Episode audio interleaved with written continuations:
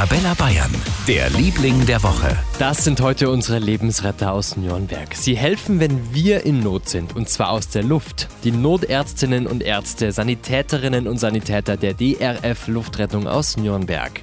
Einer davon ist Dominik Fischer. Er fliegt im Schnitt vier bis acht Mal pro Tag mit dem Hubschrauber zu Notfällen.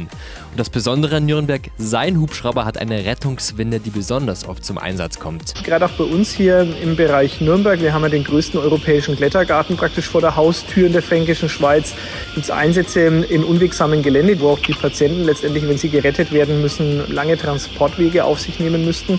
Und die kann man ganz gut mit der Rettungswinde überbrücken. Ein echt wichtiger Job. Und den macht die DRF Luftrettung jetzt schon seit einem halben Jahrhundert. In diesem Jahr feiert sie 50-jähriges Jubiläum. Danke für euren Einsatz und für die schnelle Hilfe. Für ganz Bayern, der Liebling der Woche auf Arabella Bayern.